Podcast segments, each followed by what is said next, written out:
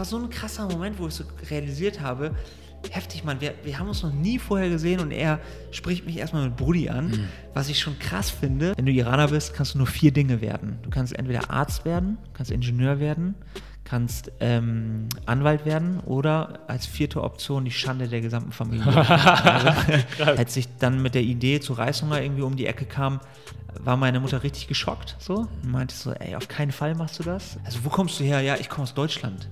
Äh, wo soll ich herkommen? Ich komme aus Deutschland so, ne? Eine Kultur kann man nicht an die Wand werfen, so. Das kann man nicht auf eine Folie packen. Das geht einfach nicht. Sondern das ist alles, was um dich herum passiert. Hab eine Vision, weiß, wo du hin willst, aber hol dir die Leute ran, die dann halt diese Vision mit dir teilen. Es gibt so Momente irgendwie, kann ich gar nicht so richtig beschreiben. Du weißt einfach, dass irgendwas richtig ist. Reißhunger war irgendwie die richtige Idee zum richtigen Zeitpunkt. Und ich wusste das. Und nichts konnte mich abbringen. So nichts.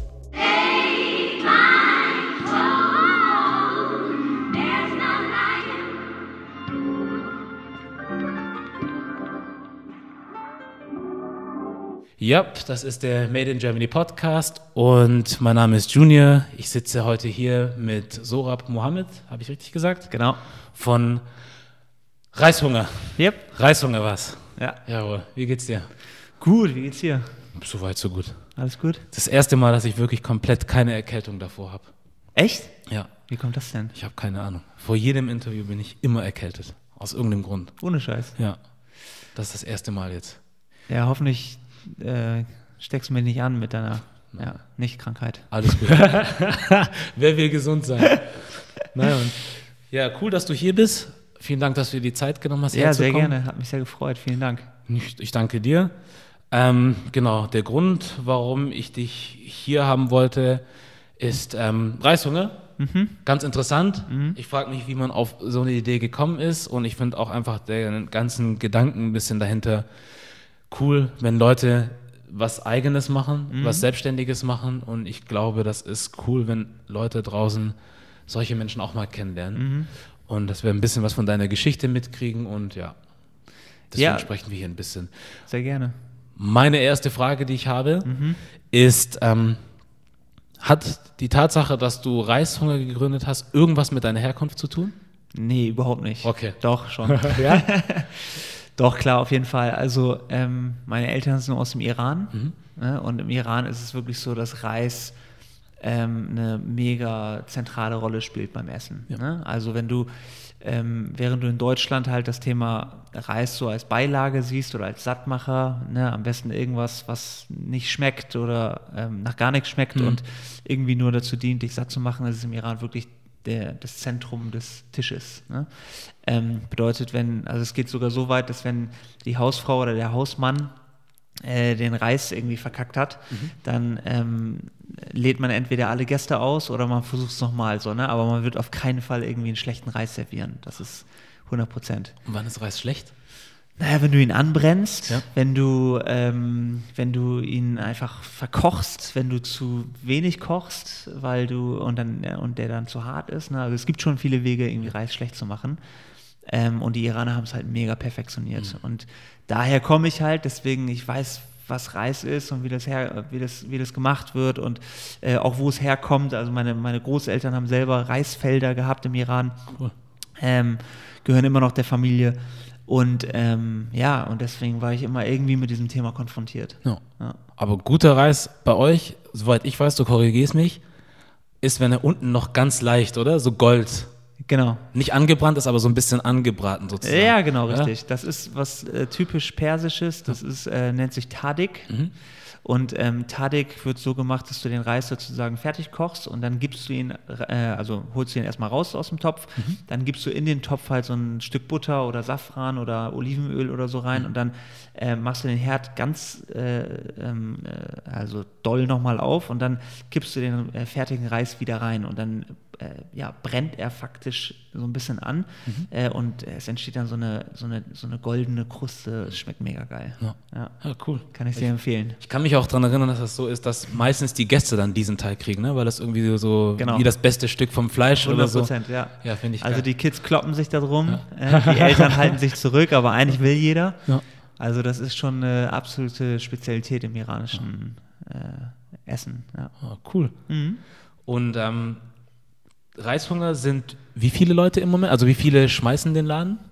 Also wir sind tatsächlich jetzt so irgendwas zwischen, also je nach Saison, äh, irgendwas zwischen 60 und 80 Leuten. Also jetzt schon eine gewisse Größe jetzt erreicht. Aber angefangen haben wir wirklich zu zweit. Ne? Also Torben, mein Mitgründer und ich, wir haben zusammen studiert und wir haben den Laden angefangen zu zweit und stetig gewachsen, immer größer geworden. Und jetzt sind wir so, ähm, ja, auf der Lohnliste müssen irgendwas so zwischen sagen wir mal 70 Leute sein, ähm, davon einige Leute im Office bei uns, das sind ungefähr 30 und die restlichen ähm, sind in unseren ähm, Lagern unterwegs, also in der Produktion, das ist sozusagen dort, wo der Reis aus großen Säcken in kleine Säcke gefüllt wird und ähm, in, im Fulfillment, also das ist da, wo sozusagen die ähm, die, die fertigen Pakete für die, für die Endkunden vorbereitet werden. Ja. Und so teilt sich unsere Firma auf. Cool. Ja. Und ähm, wie lange seid ihr schon dabei? Wir sind ja schon acht Jahre am Start, also wir sind äh, 2011 gestartet. Ähm, und ja, genau. Und ähm, seither einen sehr steinigen Weg gegangen, aber einen, der auch Spaß macht und der uns auch viel beigebracht hat, auf jeden Fall. Ja, glaube ich dir. Ja. Ähm, wer sind denn eigentlich so eure, also woher kommen eure meisten Kunden eigentlich? Kann man das sagen? Sind, sind die aus Deutschland oder dann doch weltweit? Nee, also unser Hauptmarkt ist Deutschland, Österreich und Schweiz. Ähm, und ähm, innerhalb der Kundengruppe kann man sagen, dass wir auch keine, ähm, also kaum sozusagen ethnische Leute ansprechen. Das liegt daran, dass ähm, die Ethnos sozusagen wissen, wo man guten Reis herkriegt. Ne? Also in den Asia-Stores oder in den ähm, ähm, ja, ethnischen Läden, was auch immer, äh, da kriegt man halt guten Reis her. So. Ähm, der deutsche Küchenhaushalt weiß es aber nicht, weil der deutsche Küchenhaushalt, der kennt irgendwie nur die Supermärkte und die Supermärkte haben meistens nicht so geilen Reis. Und deswegen ist der äh, Großteil unserer Kunden tatsächlich sind deutsche Küchen, äh, Küchenhaushalte, die sich davon überzeugen lassen, auch mal Reis zu probieren, statt Nudeln oder Kartoffeln oder Brot. Ja, macht eigentlich Sinn, ne? Weil die meisten Deutschen, die ich kenne, die sind eigentlich nicht so, also Reis ist nicht immer so unbedingt auf deren Plan. Da gibt es Genau. so viele andere Sachen, aber das ist so irgendwie das Letzte, was so. Genau so ist es. Aber ist doch cool, interessant. Auf jeden Fall. Also genauso sind wir auch auf die Idee gekommen. Ne? Ja. Also Torben und ich, wir äh, saßen damals in der Mensa, also wir haben zusammen studiert. Ja, beide Wirtschaftsingenieurwesen studiert. Ne? Erstes Semester nur damit verbracht zu wissen, äh, wie man dieses Wort schreibt, Wirtschaftsingenieurwesen. ähm, genau, und dann haben wir, ähm, saßen wir in der Mensa zusammen und meinte Torben irgendwann, was gibt es eigentlich im Iran, was es in Deutschland nicht gibt? Und dann meinte ich eher so, äh, aus Witz, meinte ich so Reis. Und der Grund war, dass vor mir, wir waren in der Kantine, also in der Mensa, und vor mir war halt wirklich so ein Teller mit Hühnerfrikassee und einfach nach nichts schmeckendem Pappreis. So, ne? Und ich meinte das eher aus Spaß so. Und ähm, Torben und ich waren dann, gucken uns an, so, ey, ist irgendwie eine geile Idee. Und dann haben wir angefangen, das Thema sozusagen irgendwie in die, in die deutsche Küchenhaushalte reinzubringen. Und das ist auch unsere Mission. Wir wollen, dass Deutschland mehr guten Reis isst. So, das ist unser Ziel. Ja, geil. Mhm. Und war das immer schon so bei dir auf dem Schirm, dass du selbstständig sein wollen würdest? Oder war das irgendwie so aus dem Gespräch heraus, dass es sich dann so ergeben hat und du hast nie wirklich groß drüber nachgedacht? Tatsächlich habe ich nie so richtig wirklich drüber nachgedacht. Also während des Studiums ähm, ist man äh, diversen Einflüssen ähm, ausgesetzt, ähm, Einflüssen von äh, Mitstudenten und Professoren und Unternehmen, die irgendwie ähm, nach außen reinkommen und sich irgendwie vorstellen und die Leute natürlich auch recruiten wollen und so. Und ich war dann halt irgendwann ähm, so weit, dass ich dachte, ja, ich werde jetzt auf jeden Fall irgendwie Big CEO in irgendeiner äh, fetten Company oder keine Ahnung, ich gehe, ich werde ein ähm, äh, Unternehmensberater oder so. Das sind eigentlich so die Dinge, die ich im Kopf hatte. Aber ähm, im Nachgang, also wenn ich jetzt so drüber nachdenke, was ich alles gemacht habe oder was mich wirklich interessiert hat, dann waren das immer Dinge machen, so, ne? Dinge selber machen und irgendwie gucken, ob es funktioniert oder nicht funktioniert. Dinge von Null aufbauen, so, ne? Das waren immer so Themen, aber das verstehe ich jetzt im Nachgang erst. Ich habe nie aktiv während meiner Studienzeit oder Schulzeit darüber nachgedacht, dass ich später unbedingt selbstständig sein will. Das nicht. Ja. Ja. Und hat, hattest du das auch irgendwie aus der Familie raus? Weil in der Familie auch viele Leute sind, die einfach immer am Machen waren und du hast dir das so ein bisschen abgeguckt oder automatisch angeeignet? Oder? Doch, auf jeden Fall. Also mein Dad, ähm, mein Dad war immer selbstständig. Ähm, das lag aber auch daran, dass mein Dad ähm, das äh, eigentlich auch gar nicht so richtig wollte. Also mein, äh, der, mein Vater hat äh, Chemie studiert, also ist auch extra für Studium aus dem Iran nach Deutschland gekommen. hat hier erstmal die Sprache erlernt, hat dann ähm, angefangen Chemie zu studieren, ähm, ist dann mit meiner Mom zusammen von Stadt zu Stadt gereist, ähm, also Grundstudium, ich glaube in, oh, lass mich lügen, äh, irgendwie Praktikum in Leverkusen gemacht und dann äh, Grundstudium in Wuppertal gemacht Mhm. und dann halt irgendwann in Bremen gelandet und dort sein, ähm, sein, seine Doktorarbeit, also promoviert und äh, wollte eigentlich immer zurück in die Wissenschaft so, ne? Und eigentlich war sein Ziel auch wieder zurück in den Iran zu gehen und dort an eine Universität zu gehen und dort Professor zu werden.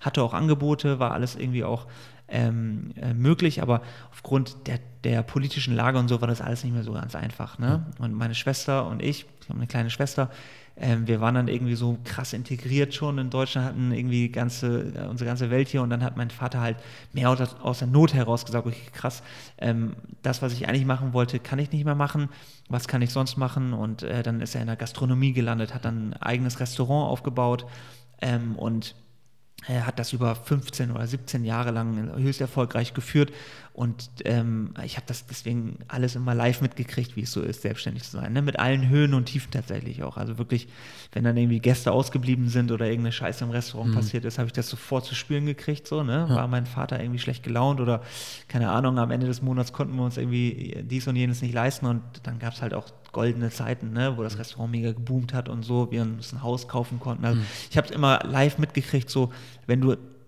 irgendwie arbeitest, so kannst du dir am Ende des Monats ne, das, das kaufen und wenn du nicht arbeitest oder wenn irgendeine, irgendeine Scheiße passiert, so, dann geht es halt nicht. Also irgendwie ist es in meiner DNA, aber das war mir nie so richtig bewusst. Ja. Ja. Und hattest du dann irgendwie immer schon diesen, nicht, ob du- ich glaube nicht, dass du es hast, aber, oder war das mal so bei dir so, dass du diesen Sicherheitsgedanken hattest? Weil ich habe irgendwie das Gefühl, wenn ich jetzt Deutschland ein bisschen oder die Mentalität mit anderen Ländern vergleiche, in denen ich gewesen bin, jetzt USA, England, ähm, zum Beispiel, dass die Leute da ähm, weniger, also ich weiß nicht, ob die kein Interesse an der Sicherheit haben, aber sie wagen einfach viel mehr.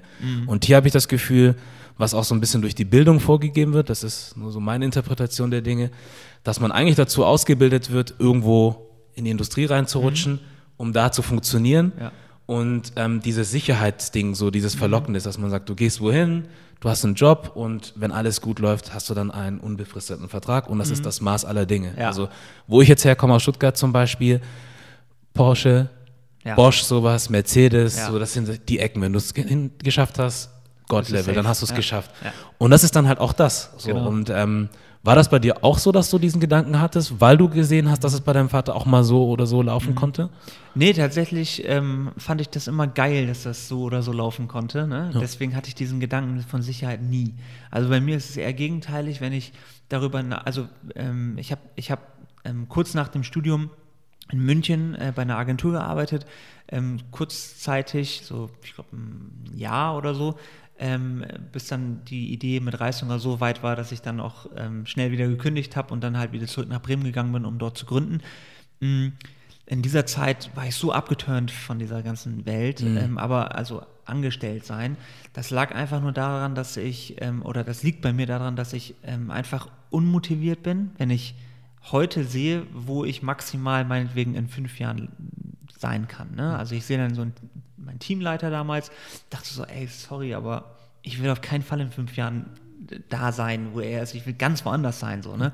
Und, ähm, eh, und damit will ich nicht unbedingt sagen, ich will mehr Geld oder ich will mehr Ruhm oder, ne? Darum geht es gar nicht, sondern äh, die Journey muss irgendwie offen sein. Irgendwie muss das ein Abenteuer bleiben, so, weißt du?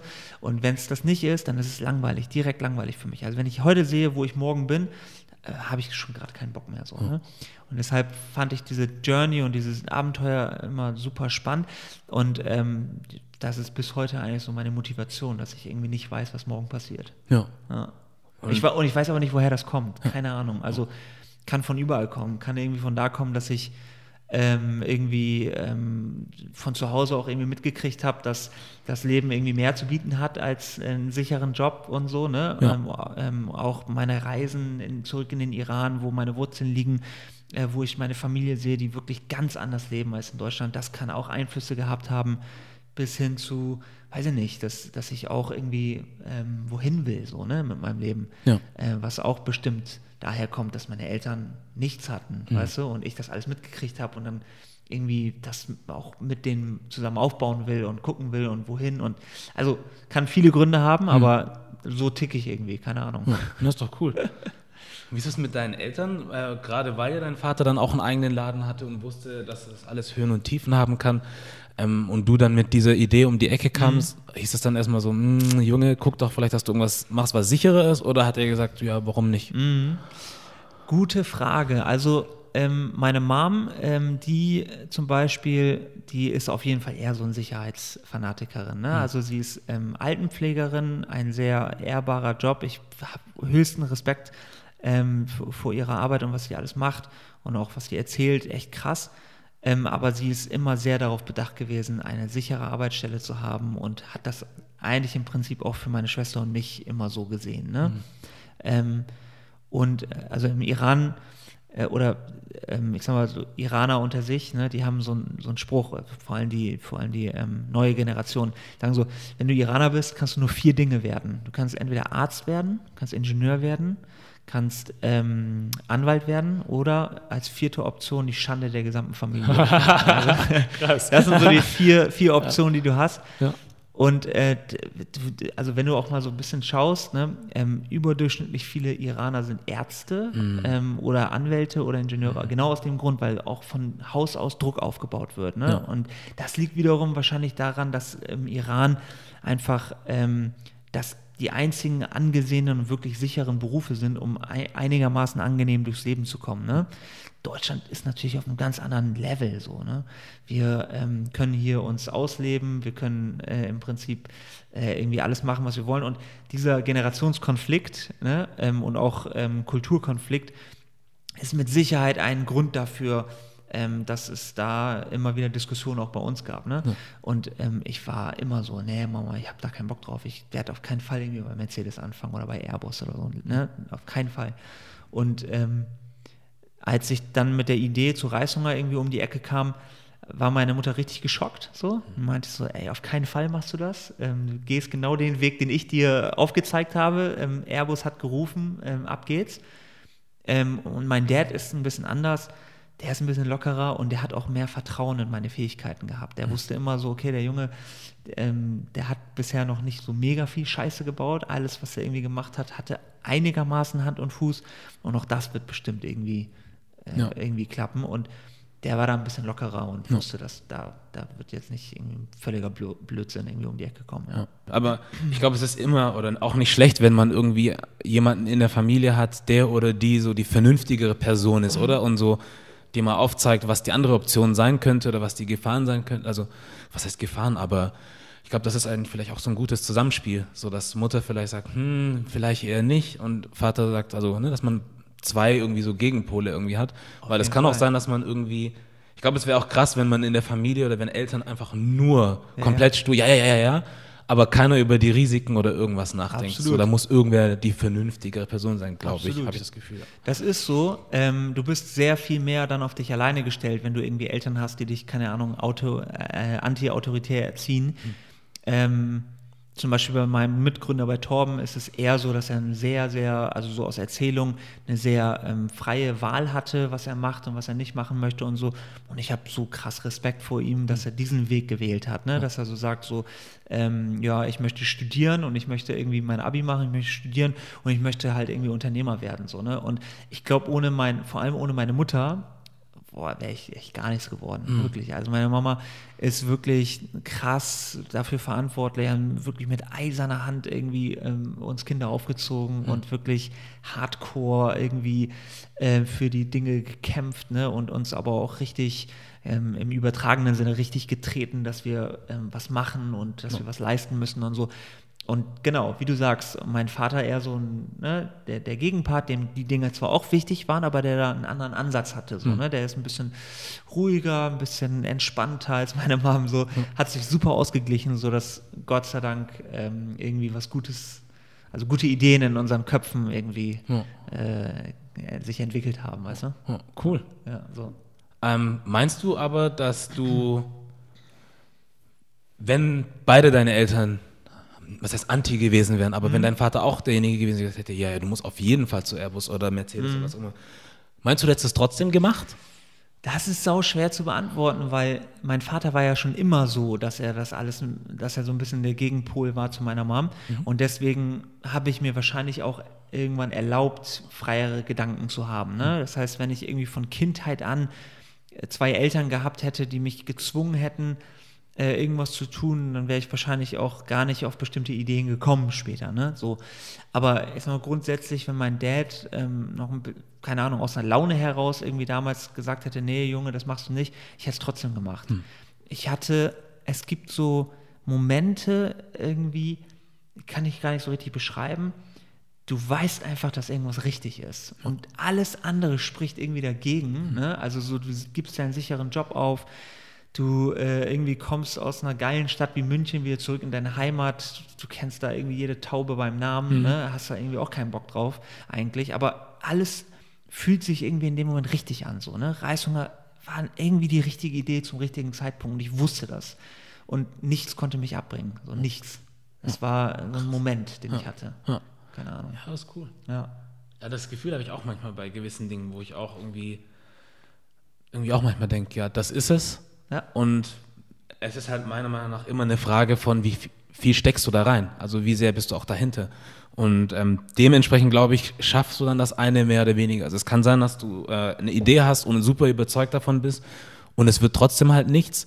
Aber ich glaube, meistens scheitert es dann doch eher daran, dass man einfach, ähm, das Gefühl habe ich bei, was heißt der heutigen Generation, aber dass man halt einfach irgendwie so alles schnell schaffen muss, muss alles schnell gehen. Zack, zack, ich habe einen Plan, ich habe eine Idee, nächstes Jahr muss das schon laufen, ja, ja. wo ich irgendwie denke, das ist, äh, man muss irgendwie bereit sein, irgendwie Zeit zu investieren und zu knechten irgendwie für sein eigenes Ding.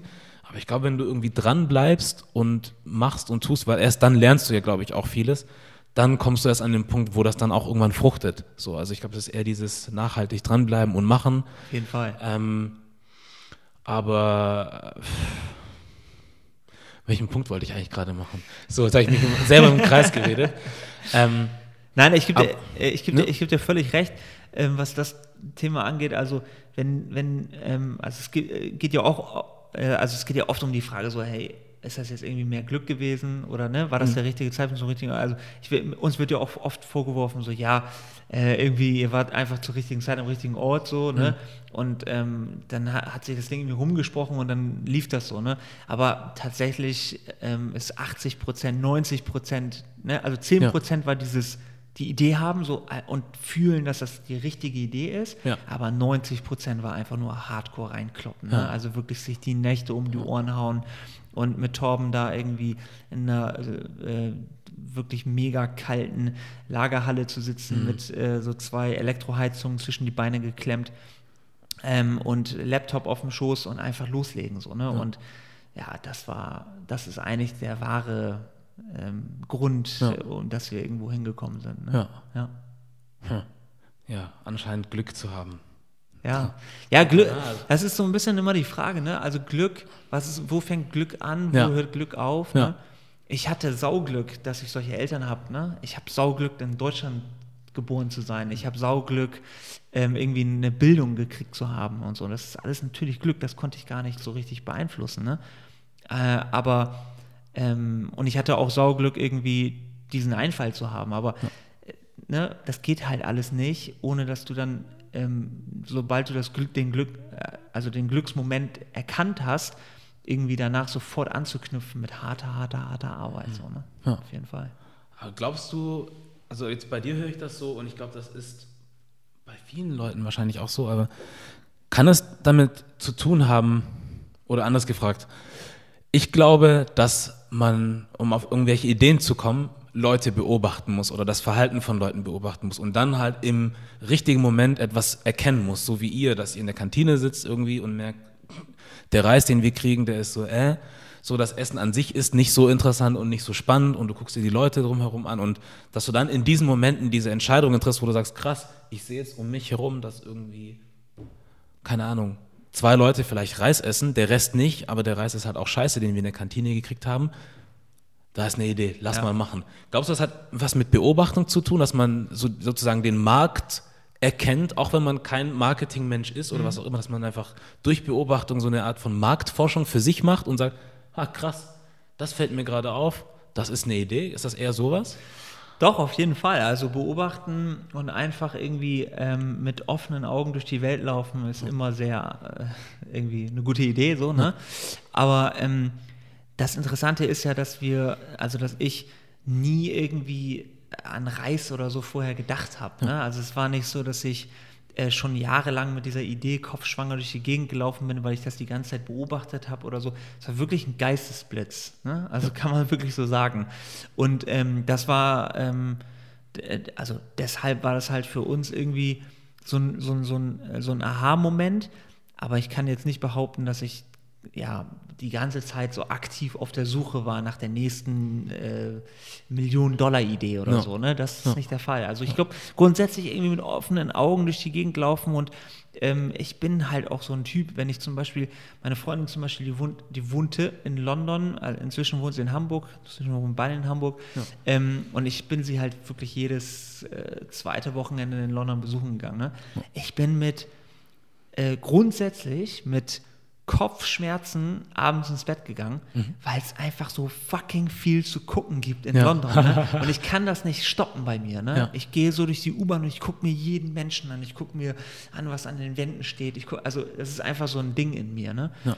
Und ähm, das hilft. Aber man kommt auch bestimmt anders auf Ideen. Durch Bücher wälzen und Marktforschungen lesen. Aber so ticke ich halt nicht. Ich bin ein rein optischer Mensch. Und ähm, hattest du das schon immer so, dieses Auge dafür oder ja. dieses Interesse, Sachen zu sehen und zu erkennen? Oder war das einfach, weil deine Eltern gesagt haben, hey, guck mal da hin und guck nee. mal da? Warst du schon immer so sehr, was heißt neugierig, aber auf Englisch curious? Ja, mm, ja bestimmt. Keine Ahnung, weiß ich nicht, wie ich als Kind so war. Hm. Ähm, ich glaube, ich hatte einfach sau viel Flauseln im Kopf, als ich hm. klein war. Ne? Also ich glaube, wie viele irgendwie Migrantenkinder einfach mhm. irgendwie hyperaktiv. Keine Ahnung, woran das liegt. Ja. Ähm, ist auch so, ne? Du ja. auch, oder ja, nicht? Ja, doch, doch, auf jeden Fall. Ja, doch, auf jeden Fall. Ich habe auf deinem WhatsApp-Profilbild genau gesehen. Hast du gesehen? Ja, auf jeden Fall. Die frechen Augen von dir. Gut beobachtet. Auf jeden Fall. Ähm, nee, ähm, das ist, also ich, ich glaube, ich hatte das schon immer so, ja, auf jeden Fall. Und ich bin ein krass optischer Mensch. So, ne? Bis heute ist das so, dass wenn ich ähm, irgendwie ähm, Dinge sehe, am meisten inspiriert bin. Ne? Also gar nicht so sehr, wenn ich irgendwas höre oder wenn ich ein, weiß ich nicht, wenn irgendwelche Vorträge sind oder so, das ist, ich höre mir das alles an, alles interessant und so. Also ich bin gar kein akustischer Mensch, ich bin ein rein optischer Mensch. Mhm. So, ne?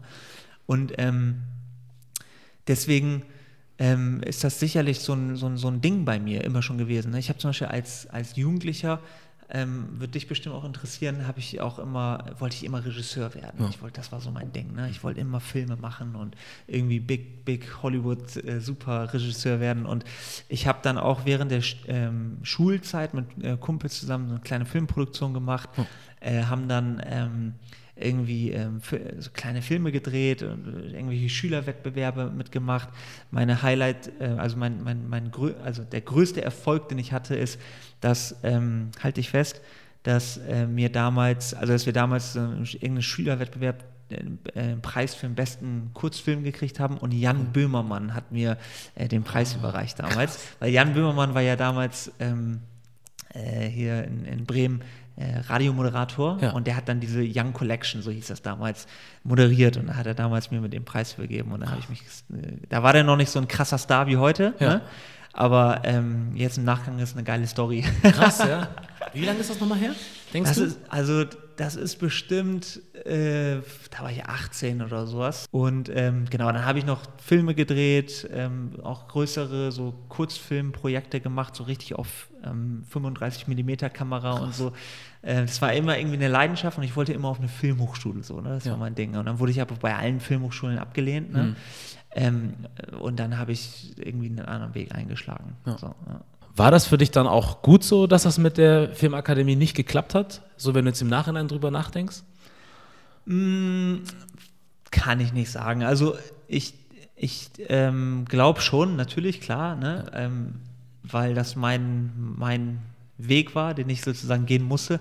Aber ähm, ich bin auch immer noch, immer wieder äh, sehr interessiert an kreativem Arbeiten, also an kreativem Arbeiten. Ich bin ähm, äh, höchst Film, Fotografie, Kunst interessiert. Ne? All diese Sachen sind immer noch in mir.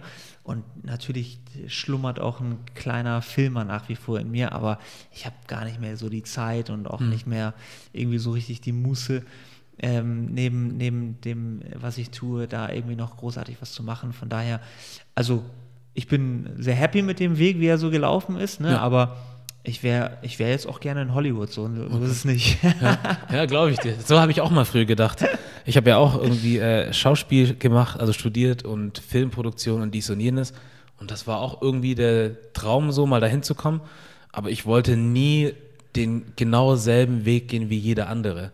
So, ich dachte irgendwie so, ja, hm, also ja, Studium, Casting und dieses und jenes und irgendwelche Leute entscheiden dann darüber, ob du gut genug bist oder nicht. Ja. Und das hat mich immer gewurmt, hm. weil du weißt halt nie, wie die Leute in dem Moment drauf sind. So, ob du denen an irgendeinen Ex-Freund oder Ex-Freundin erinnerst oder ob dir denen einfach irgendwas an dir nicht gefällt. Ja. So, und die entscheiden dann darüber, ob du was machen darfst oder hm. nicht. Und das habe ich immer gehasst und deswegen auch immer gedacht, ich will es irgendwie anders machen. Und wenn es halt auf meinem Weg nicht klappt, dann ist das halt Pech, aber ähm, warum ich dich überhaupt das gefragt habe, ist, ich glaube irgendwie, dass gewisse Dinge aus einem gewissen Grund passieren. Und ich will jetzt nicht irgendwie sagen Schicksal oder so, aber ich glaube, es müssen gewisse Dinge so kommen, wie sie kommen, damit du dann da landest, wo du eigentlich sein solltest. Und auch wenn du denkst irgendwie, dass zum Beispiel jetzt das Regisseur-Dasein oder das Film dein Talent ist, gibt es vielleicht was, was du noch viel besser kannst. Zum Beispiel dieses Unternehmer sein. So, und glaubst du auch irgendwie an sowas, dass alles irgendwie schon aus einem bestimmten Grund passiert, oder? Mm, ja, ja, doch, auch schwer zu sagen. Ich bin, ich bin kein tief religiöser Mensch, mhm. so.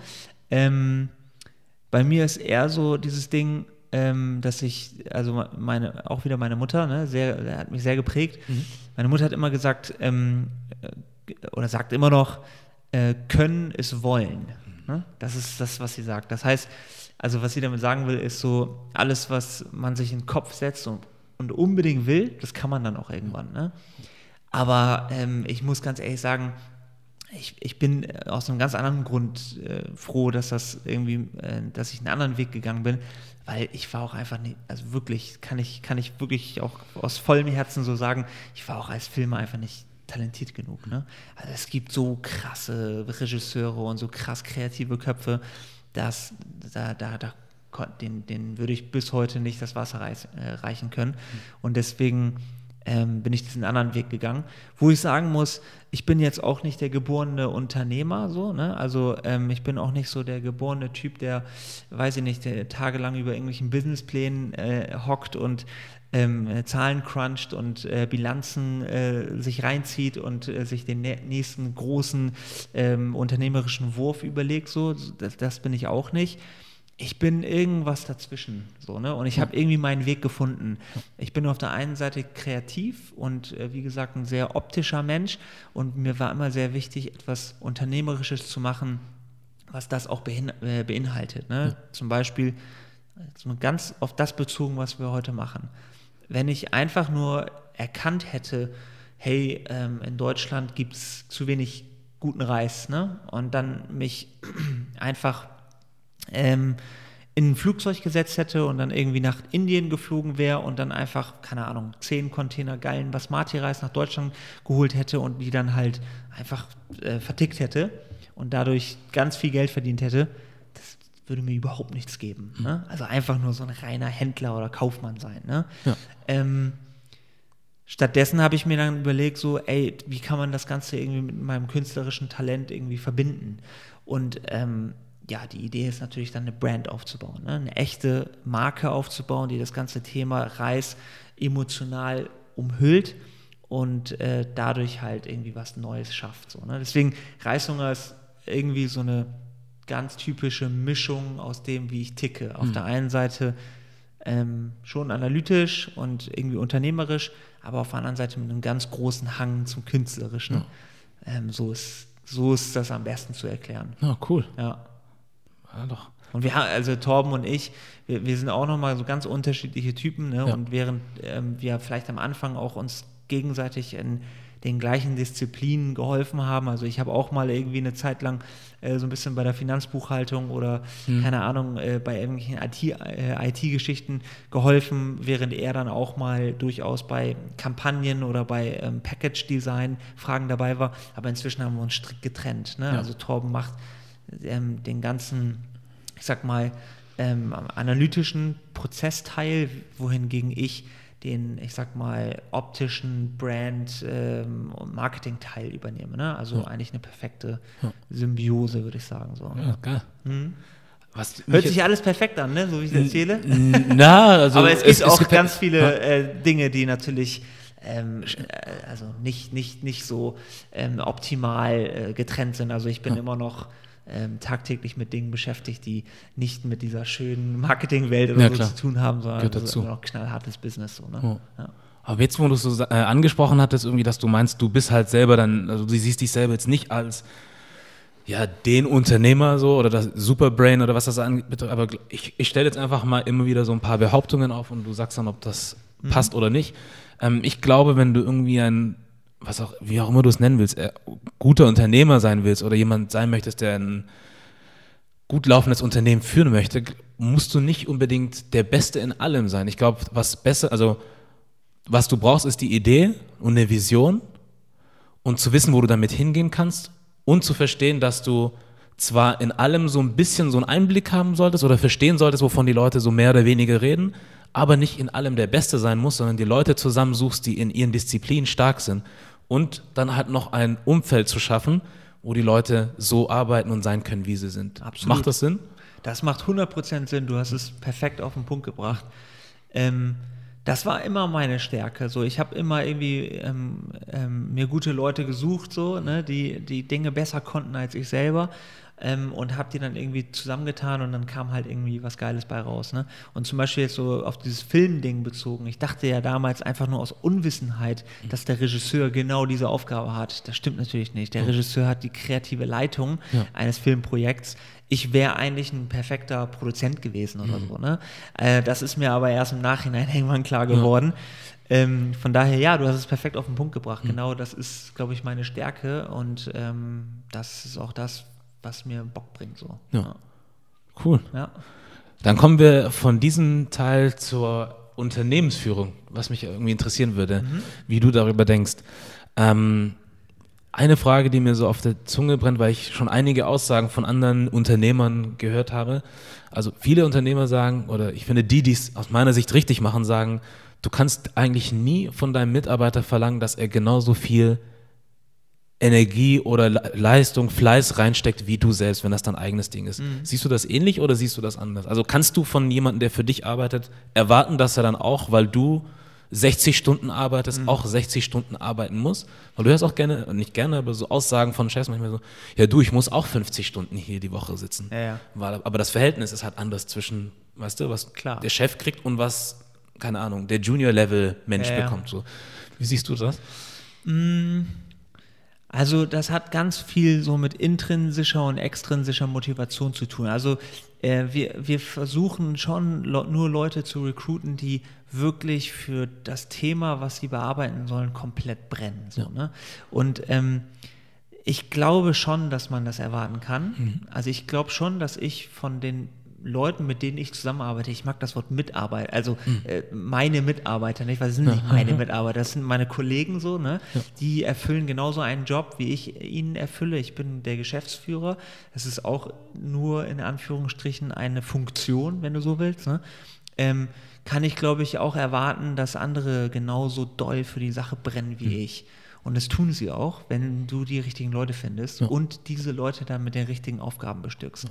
Also wir machen ganz krass gerade die Erfahrung, dass wir einige Leute zum Beispiel bei uns im Team haben, den hat man, haben wir, den haben wir rangeholt, so, ähm, haben gesagt, was Reishunger ist und wo Reishunger hin soll und haben denen ein Blatt Papier hingelegt, ne? Ein weißes Blatt Papier und haben gesagt, guck mal, fang mal an zu kritzeln. Das ist dein weißes Blatt Papier, du kannst machen, was du willst hilf uns einfach nur, dieses Unternehmen Next Level zu bringen. Und du glaubst nicht, was für ein Feuerwerk die abbrennen mhm. teilweise. Ne? Also wirklich so, dass du denkst, so, wow, niemals in tausend Jahren hätte ich das hingekriegt, was die Person da gerade gemacht hat. So, ja. ne? Und ich glaube, deswegen such dir Leute, also hab eine Vision, weiß, wo du hin willst, aber hol dir die Leute ran, die dann halt diese Vision mit dir teilen, weil das ist, das ist ja auch höchst menschlich so. Ähm, wenn du jemandem ein Spielfeld hinstellst, mhm. so, also ne, deine Frage ist so vielleicht so ein bisschen so, ähm, kann, kannst du von einem Fußballspieler irgendwie erwarten, dass er alles gibt? Ne? Mhm. Klar, also du siehst ja, wie die Fußballspieler wie verrückt über den, über den Platz rennen und einfach nur Gas geben und machen wollen und tun. Und warum? Weil sie das, was sie tun, halt so mega geil finden, behaupte ich jetzt einfach mal. Ja. Ne? Und wenn du das hinkriegst, so dann hast du damit kein Problem. Natürlich gibt es auch so Sacharbeiterebene, da muss man dann auch absolut dann irgendwie der Realität ins Auge blicken, dass da auch Aufgaben erledigt werden müssten, die jetzt nicht irgendwie das letzte Feuer irgendwie entbrennen. Aber auch da macht das Unternehmens, die Unternehmenskultur und das, was im Unternehmen passiert, ähm, steckt auch solche Leute positiv an. Ne? Ja. Also wir haben in unserem Unternehmen, kann ich wirklich mit Stolz behaupten, keine einzige Person sitzen, äh, die irgendwie so einen 9-to-5-Money-Job macht. Ne? Mhm. Also das ist einfach nicht der Fall bei uns. Ja. Das ist bei 30 Leuten, sage ich mal, im Office und äh, 30 bis 40 weiteren Leuten im Lager auch noch relativ überschaubar. So, das kann man überblicken. Es gibt bestimmt die Größe, ab dann gibt es so Schlupflöcher, wo dann auch so Füchse sich reinsetzen und immer geduckt durch die Gegend laufen mhm. und niemand sieht sie und so. Das wird es auch irgendwann geben, da bin ich auch völlig äh, nicht illusorisch. Aber aktuell kann ich mit voller Stolz behaupten, so alle Leute brennen für das, was sie tun. Ja. Und ich glaube, das ist auch das Ding, oder? Dass man so, ähm, wie du sagtest, dass man sich die Leute reinholt, die Bock haben. Also ich finde auch, dass eine Vision ganz wichtig ist und die auch vermitteln zu können und den Leuten dann auch die Aufgaben zu geben oder ne, dahin zu stecken, wo sie auch ihre Stärken ausspielen können. Ich glaube, es wird immer erst dann ein Problem, wenn du den Leuten irgendwas nimmst, sozusagen okay, hier hast du den Job, das ist deine Position, aber du darfst halt eigentlich gar nichts machen. Du ja. hast nur das zu tun, was ich dir zu sagen habe. Du hast keinen Spielraum, äh, dich zu entfalten oder was auch immer. Äh, wenn der eine oder andere vielleicht irgendwie eine Schulung haben möchte oder irgendwas, dass man dann da auch sagt, hm, nee, geht gar nicht. Mhm. Und ich glaube, dann fängst du erstmal an, Dinge zu sehen und sagst, okay, ich darf irgendwie nichts machen oder ja. auch nur so ein bisschen, ich werde irgendwie immer gemicromanaged. Wenn ich irgendwie was möchte, dann sagt man immer nein. Und, und ich glaube, dann kommst du auf die Idee, und vor allem auch, wenn du noch jemand hast, der gar keine Vision weitergeben kann, ja. dann kommst du, glaube ich, auf blöde Gedanken, wo du dann sagst, okay, jetzt gucke ich mir das erstmal an. Ja.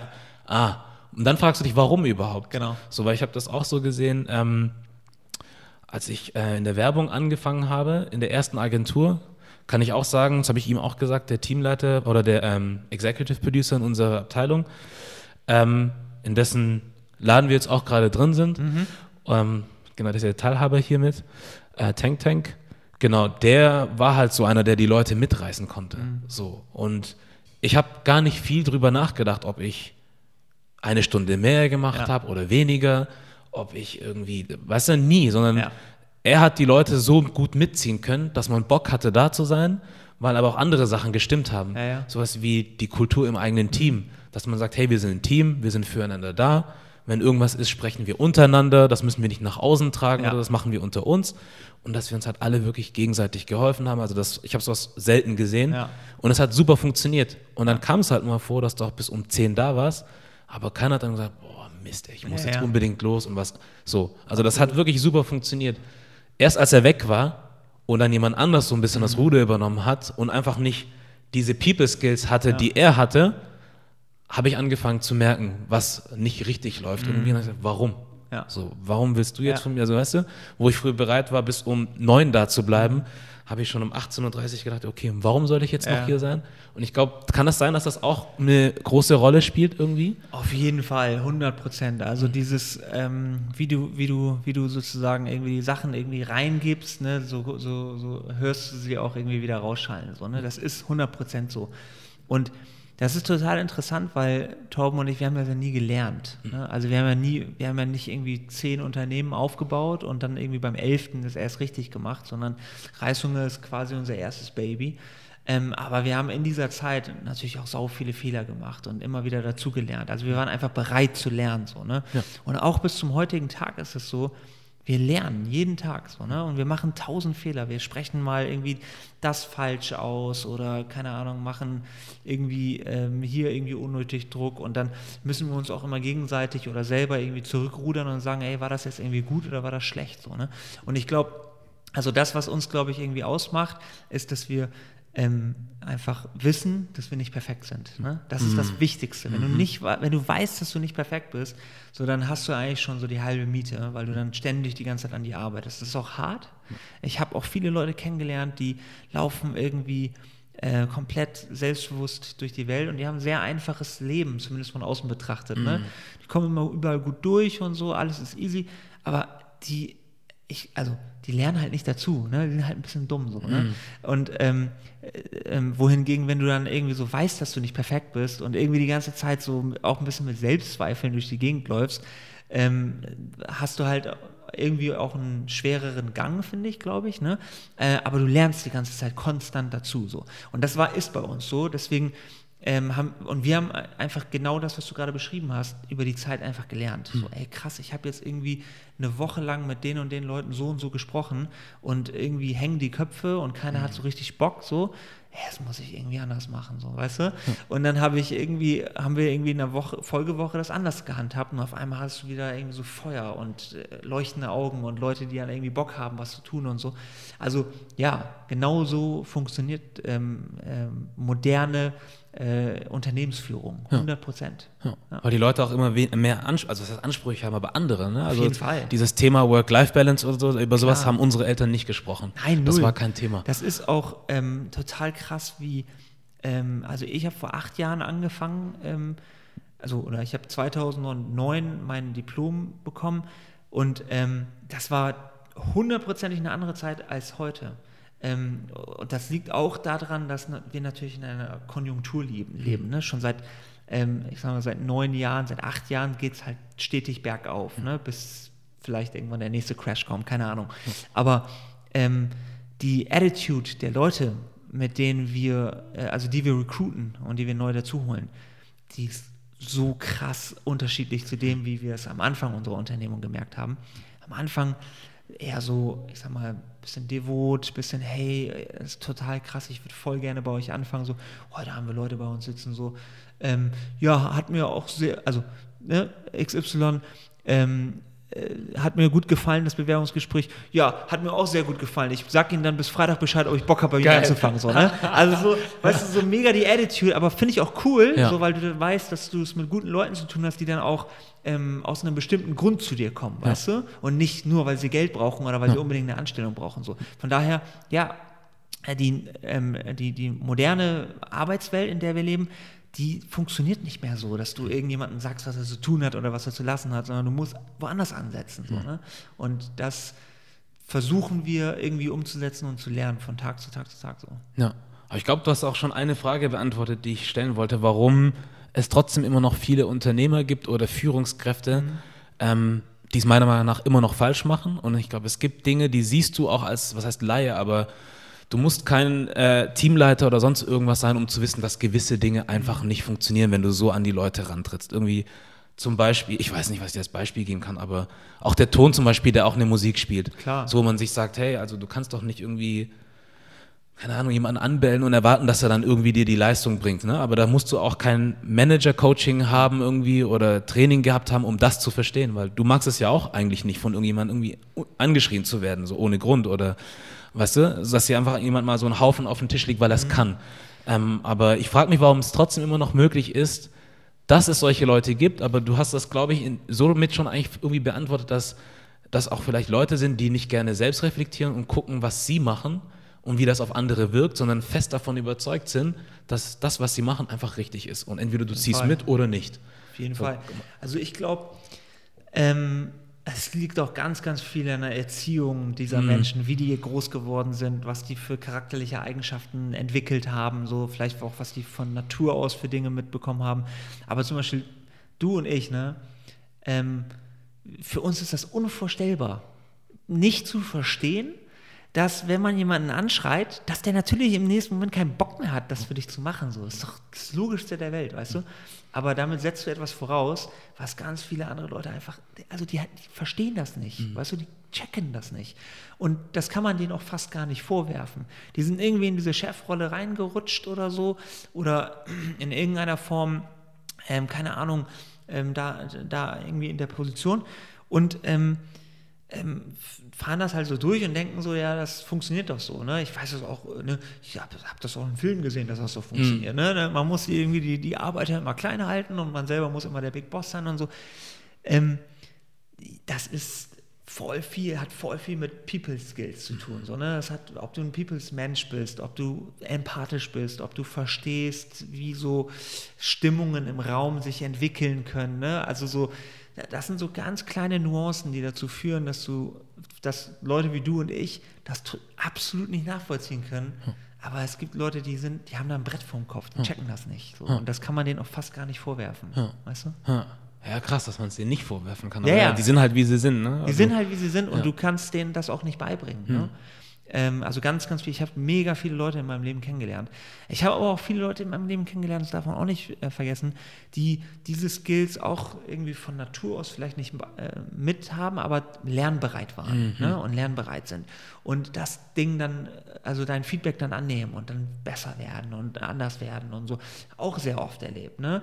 Ähm, also es gibt alles so. Ne? Ja. Also, das, das ist schon, also ich über mich kann sagen, ich bin mit einer gehörigen Portion Empathie einfach äh, groß geworden, was glaube ich auch daran liegt, dass ich ähm, irgendwie ähm, irgendwie so zwischen zwei Kulturen groß geworden bin. Ich musste immer ähm, in meinem Kopf zwischen der Kultur von zu Hause und der Kultur äh, von draußen, in der ich lebe, irgendwie die ganze Zeit hin und her vermitteln. Ich musste für meine Eltern irgendwie übersetzen, weißt du, ich, ja. weil all diese Themen spielen hundertprozentig eine Rolle dafür, dass ich heute ein sehr stark ausgeprägtes empathisches Gefühl habe, sogar manchmal zu stark, dass ich Dinge überinterpretiere oder manchmal so denke so, boah, jetzt habe ich dem irgendwie wehgetan oder jetzt ist die und die Situation passiert und die Stimmung ist voll kaputt, aber andere Leute im Raum sind so, ja, ist doch alles cool, so, weißt ja. du, also hätte man auch einfach weiter laufen lassen können ja. äh, und ich fühle mich dann auf einmal schlecht, ne? Mhm. weißt du, also ich glaube, da, da, da, daran liegt auch ganz viel. So. Ja.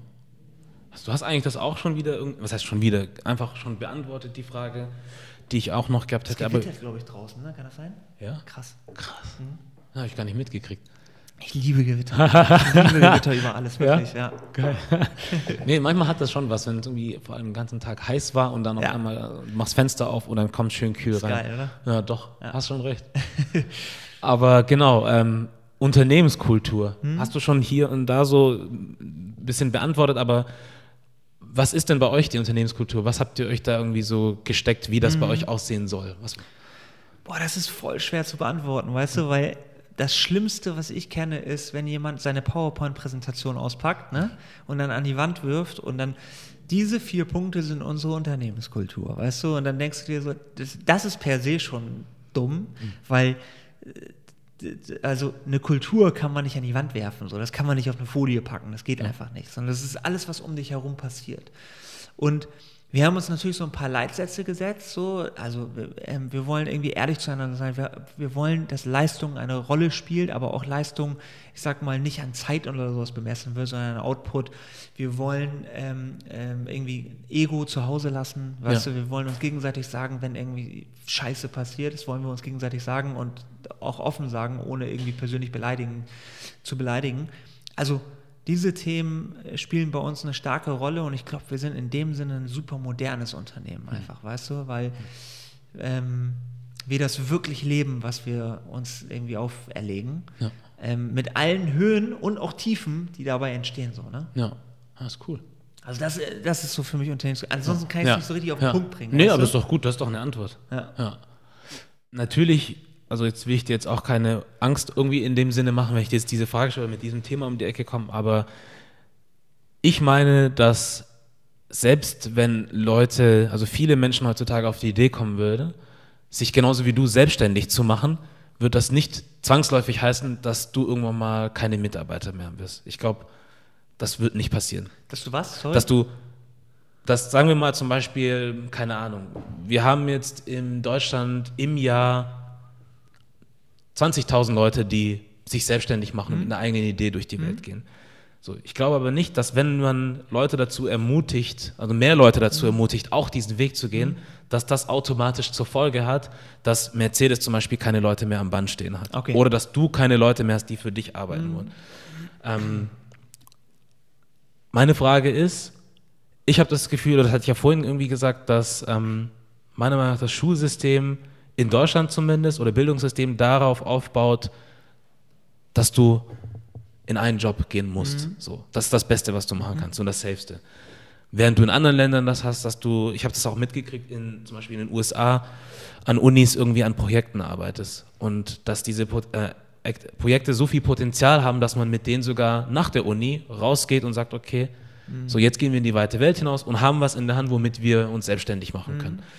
Dieser Spirit ist einfach anders, dass man sagt, hier, ne, also man, man gibt den Leuten auch Kontakte innerhalb der Uni, dass die Professoren sagen, wir kennen Leute und hier, wenn du das. Es wird nicht gesagt, hm, geh lieber in diese Richtung Ja. und guck, dass du lieber für Apple irgendwie angestellt wirst, sondern es wird encouraged, sodass du was anderes machst. Ja. Ich habe das Gefühl, dass es in Deutschland nicht so ist. Mhm. Meinst du, dass sich da irgendwas ändern könnte, sollte? Schrägstrich?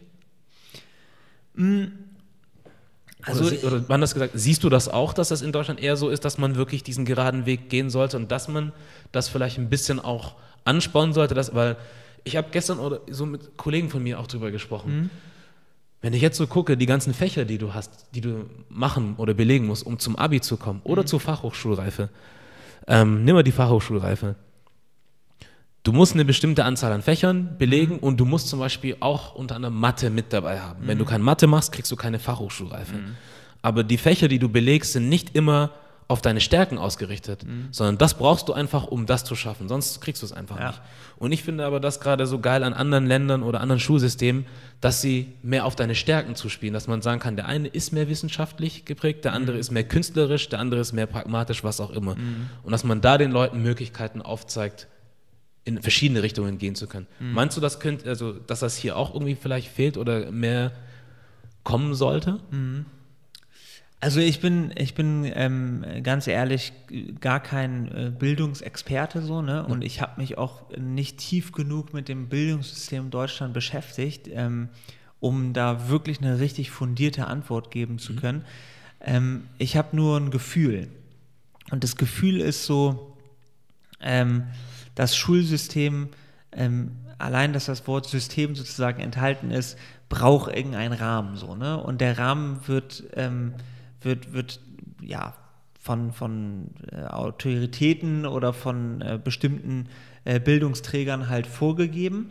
Und ähm, die sind natürlich oftmals völlig fremd, entfremdet, was in der Wirtschaft halt abgeht. So, ne? Deswegen, ähm, das ist schon mal per se ein Problem, was ich auch schon während meiner eigenen Schulzeit irgendwie gemerkt habe. So, ähm, ich war tief inspiriert, als die ersten Menschen aus der Wirtschaft mal zu uns in die Schule gekommen sind und Dinge erzählt haben. Ich werde nie vergessen, dass irgendwann mal so ein Typ von irgendeiner Bäckerei, dass die hatten so gerade angefangen, äh, so eine Kette, so eine richtige Bäckereikette aufzubauen. Er hat darüber gesprochen, dass Deutschland irgendwann äh, so weit sein wird, dass ähm, es ist von, also von einem Bäcker ähm, äh, verschiedene Läden, äh, dass es verschiedene Läden geben wird. Ne? Das war Ja. zu einer Zeit, wo es noch gar keine einzige Bäckereikette gab. Ne? Und das hat mich so krass geprägt. Ne? Also ich werde das nie vergessen, dass ich da in der Aula saß und darüber nachgedacht habe und tagelang, wochenlang, Jahr, jahrelang danach dann irgendwann beobachtet habe, so krass kam es ne? und die ganzen Bäckereien entstehen. Und dann habe ich, ist es wieder mir eingefallen, dass irgendjemand mal das zu mir gesagt hatte. Ne? Ähm, und davon gab es viel zu wenig. Ja. Davon gab es viel zu wenig Sachen so. Ne? Ich habe dann, ähm, also wenn ich, wenn ich mir vorstelle, dass mehr Leute von außen reingekommen wären und uns Dinge präsentiert hätten, vielleicht Projekte mit uns gemacht hätten und so, hätte ich viel besser mich auf das vorbereiten können, was ich dann am Ende auch tatsächlich gebraucht hätte. So, ne? Mm, Aber ich glaube, und das weiß ich eben nicht, ähm, dass sich das heute vielleicht schon ein bisschen verändert hat. Ich habe einen guten Freund, ähm, einer meiner besten Freunde, der ist auch Lehrer, ähm, aber der ist gleichzeitig auch super unternehmerisch interessiert und äh, versiert und der ist ähm, total ähm, der Anti- bürokratische äh, Beamtentyp so, ne? Und hat aber trotzdem den Weg gewählt. Und wenn ich ihn frage, warum hast du das gemacht, ist das seine Antwort. Er sagt, ich glaube, dass ähm, das deutsche Sch äh, Schulsystem einfach auch so Lehrer wie mich braucht, die so aus Eigeninitiative Dinge von außen reintragen, so, ne? Und dass, ähm, also ich hoffe, dass er kein, äh, dass Tammy, Tammy, mein guter Kumpel Tammy, mhm. dass Tammy kein Einzelfall ist, sondern dass es viel, viel mehr Leute gibt, die so denken. Und dann kann man, glaube ich, auch das System von innen heraus einfach verbessern. So, mhm. ne? Ähm, ich hoffe, dass das so ist. Ja. Und ich kann es dir nicht 100% sagen, ob nee. es schon in die Richtung richtig entwickelt wird. Ja. Nö, hätte ich auch gar nicht erwartet, dass ja. du das irgendwie, dass du jetzt der Experte da bist. Ja. Aber vielleicht, weil man auch ja irgendwie mit Leuten spricht und ein bisschen was mitkriegt. Und ähm, ich kriege ja auch nicht mehr alles mit. Aber wie du zum Beispiel auch sagtest, dass du jetzt zum Beispiel auch einen Freund hast, der genau aus diesem Grund irgendwie sagt, er möchte Lehrer sein, ja. um dann was zu verändern. Genau. Ja, nee, cool. Und der ist dann halt auch so, weißt du, der, der hat dann halt auch ähm, ähm, Situationen mit mir gehabt, wo er dann ähm, mich gefragt hat, hey, kannst du irgendwie in unsere Schule kommen, ein bisschen einen kleinen Vortrag halten und so, habe ich voll gerne gemacht, hm. so, weißt du? Einfach um irgendwie, ähm, ja, das nicht, zu, nicht nur zu predigen, sondern vielleicht auch mal ein bisschen was zu machen. Aber wie gesagt, das ist, das ist nur eine Einzelbeobachtung, die ich habe. Ne? Ähm, ich hoffe, dass das flächendeckender gerade wirkt und wenn nicht und die Leute, die diesen Podcast hören, so bitte macht das. So, ne? ja. Ich glaube, das bringt richtig viel. Das löst so krasse Fantasien und Gefühle und Dinge in, in, in äh, Jugendlichen und äh, Kindern aus, die dann ganz anders, also solche Momente können wirklich mhm. life-changing sein, weißt ja. du? Ähm, und das muss den Leuten klar sein, ist denen wahrscheinlich auch klar, ja. weil sie irgendwelche Studien gelesen haben, wo es drin steht. Ja. Ich, aber ich sag's so aus meiner persönlichen Erfahrung so, ja. ähm, das ist, also das muss man machen, das ist, gibt nichts Geileres. Ja, ja ist recht. Huh. Wie reagieren eigentlich, also was heißt, ja, wo fange ich an? Wie haben die Leute reagiert oder wie reagieren Leute darauf, wenn sie dich sehen und wissen, dass du einer der Geschäftsführer einer Firma bist. Weil wenn ich dich jetzt, also ich will nicht sagen, dass ich dir das nicht zugetraut hätte oder sowas, das nicht, aber auf den ersten Blick würde ich nicht darauf kommen zu sagen, das ist der Mensch, der unter anderem auch hinter Reishunger steht und ein erfolgreiches, gut laufendes Unternehmen mhm. leitet. Würde ich nie drauf kommen. Ähm, was aber irgendwo auch schade ist, finde ich, dass man, weißt du, dass Klar. man erfolgreicher Unternehmer sein mit Anzug und ja. Krawatte verbinden muss. Ähm, wie reagieren denn Leute darauf, wenn das bei dir dann auf einmal so rauskommt? Es gab eine Situation, ähm, werde ich auch nie vergessen, äh, da wurde ich, also da, da saß ich irgendwie im Büro und dann ähm, wurde ich angerufen von irgendeinem Typen, der mich irgendwann mal auf irgendeinem Vortrag gesehen hat und meinte so, Herr Mohammed, ähm, wir sind hier in Oldenburg heute ein bisschen aufgeschmissen. So, wir haben eine Riesenveranstaltung gemacht und wir haben irgendwie drei Speaker irgendwie eingeladen und von den drei Speakern ist jetzt nur noch einer übrig geblieben. Die anderen beiden haben abgesagt kurzfristig. Wir haben hier 500 Leute sitzen, die wollen irgendwie inspiriert werden. Ich habe irgendwie ihre Nummer von dem und dem gekriegt, hätten sie Bock vorbeizukommen. Ich so, boah, Alter, ich bin hier irgendwie gerade mitten in der Arbeit, ne? Ähm, um wie viel Uhr geht's los? Ja, 20 Uhr, ja, okay, dann setze ich mich um 19 Uhr in, äh, in mein Auto und komme mal kurz rübergefahren, ne? Mhm. Habe ich dann irgendwie auch gerne gemacht, weil Oldenburg, keine Strecke ne, zu Bremen. Bin rübergefahren, hatte aber nur so meinen schlabberigen Hoodie an ne, und so irgendwie so eine, äh, so eine ein bisschen zer zerrockte Jeans und äh, meine Vans dazu. Ähm, und dann bin ich da in diesen Raum reingekommen. Ne? Und dann nur so überall so Anzugträger und Leute, die dann halt irgendwie so vornehmen mit irgendwelchen äh, Sektgläsern stehen und mhm. sich gegenseitig irgendwie äh, anstoßen und so. Und äh, bin ich halt reingekommen und habe ich nur so verachtende Blicke, also wirklich verachtende Blicke gekriegt, so nach dem Motto, was will der äh, irgendwie, ähm, keine Ahnung, äh, Typ hier, ne? Ist ja, ist ja Taxifahrer oder ja, ja. keine Ahnung, ne? Was sie gedacht haben. Jedenfalls, aber also mich juckt sowas nicht. Ne? Ich habe dann halt das natürlich irgendwie so ähm, einfach registriert und dann habe ich den Typen getroffen, haben uns kurz begrüßt und dann habe ich mich auch kurz dafür entschuldigt, dass ich irgendwie so ein bisschen äh, verpennert aussehe. ähm, und dann sagt er, ja, ist kein Problem, ist ja auch cool. Wir wollen ja auch als junge Unternehmer irgendwie ein bisschen anderen Spirit hier reinbringen. Und ich so, ja, ja ich weiß. Naja, jedenfalls ähm, ging dann halt eine halbe Stunde vorbei und dann ähm, stand ich da halt die ganze Zeit, habe dann irgendwie so meinen Apfelsaft getrunken und meinem Handy rumgetippt. Und dann ähm, wurde ich halt irgendwann so aufgerufen, war eine relativ große Veranstaltung, bin dann da auf die Bühne, habe dann irgendwie, keine Ahnung, eine halbe Stunde Überraschungen erzählt, bin dann runtergegangen und dann, wenn du das so von außen gefilmt hättest, hättest du diesen Unterschied gemerkt. Mhm. Als ich runtergegangen bin von der Bühne, hatte ich so eine Hau also wirklich so eine Haube von äh, 30 Leuten um mich herum und alle reichten mir ihre Visitenkarten mhm. und wollen mit mir, weißt du, so halt, ne? Ja. Und das war so einer der Momente, wo ich gemerkt habe, wow, krass, wie viel so Äußerlichkeiten mhm. eigentlich so ähm, irgendwie ähm, ausmachen, ne? weil ich überhaupt nicht so ein Typ bin. Ne? Also ja. wenn ich jemanden sehe, denke ich, habe ich kaum, glaube ich, Assoziationen, die ihn auf jeden Fall in eine stereotypische Richtung entwickeln. Zumindest glaube ich weniger als äh, andere. Ja. Mhm. Aber ich glaube, das ist auch eine Sache, die Amerika, mhm. Silicon Valley schon ganz gut aus dem Weg geräumt hat. Ne? Ja. Also wenn man sich Leute wie Steve Jobs oder mhm. Bill Gates irgendwie anguckt, ich meine, ähm, wie verpennert kannst du aussehen? Ja. Wie, was kannst du krasses für die Welt gerissen haben? So, das passt überhaupt nicht zusammen. Ne? Und von daher ähm, mache ich mir überhaupt keinen Kopf drum. Ich wollte auch gerade sagen, jetzt wo du es aussagst, ich, ich habe jetzt gerade dran gedacht, wenn jetzt jemand wie du in Miami irgendwie Promenade hoch und runter laufen würde, da würde sich keiner irgendwie die Gedanken machen und glauben, der Typ ist halt wahrscheinlich nur Taxifahrer oder so. Es gibt, glaube ich, viele Leute, die aussehen wie du ja. und alle irgendwas irgendwie machen. Ob das ja. ein Surfshop ist oder ob das ein Startup ist, keine Ahnung, eine App oder was auch ja. immer oder T-Shirt, was auch immer. Ähm, da würde, glaube ich, meine ich zumindest, würden die Leute weniger darauf zu kommen, dass du oder würden es dir, das heißt zutrauen, aber nicht abstreiten, dass du jemand sein könntest, genau. der irgendein Ding schmeißt. Absolut. So, und ich habe das auch irgendwie immer wieder mitgekriegt, dass Leute, die Kohle haben, was heißt, es ist nicht, das will ich jetzt nicht andeuten oder so, aber Leute, die halt irgendwie Kohle haben oder einen Laden schmeißen, mhm.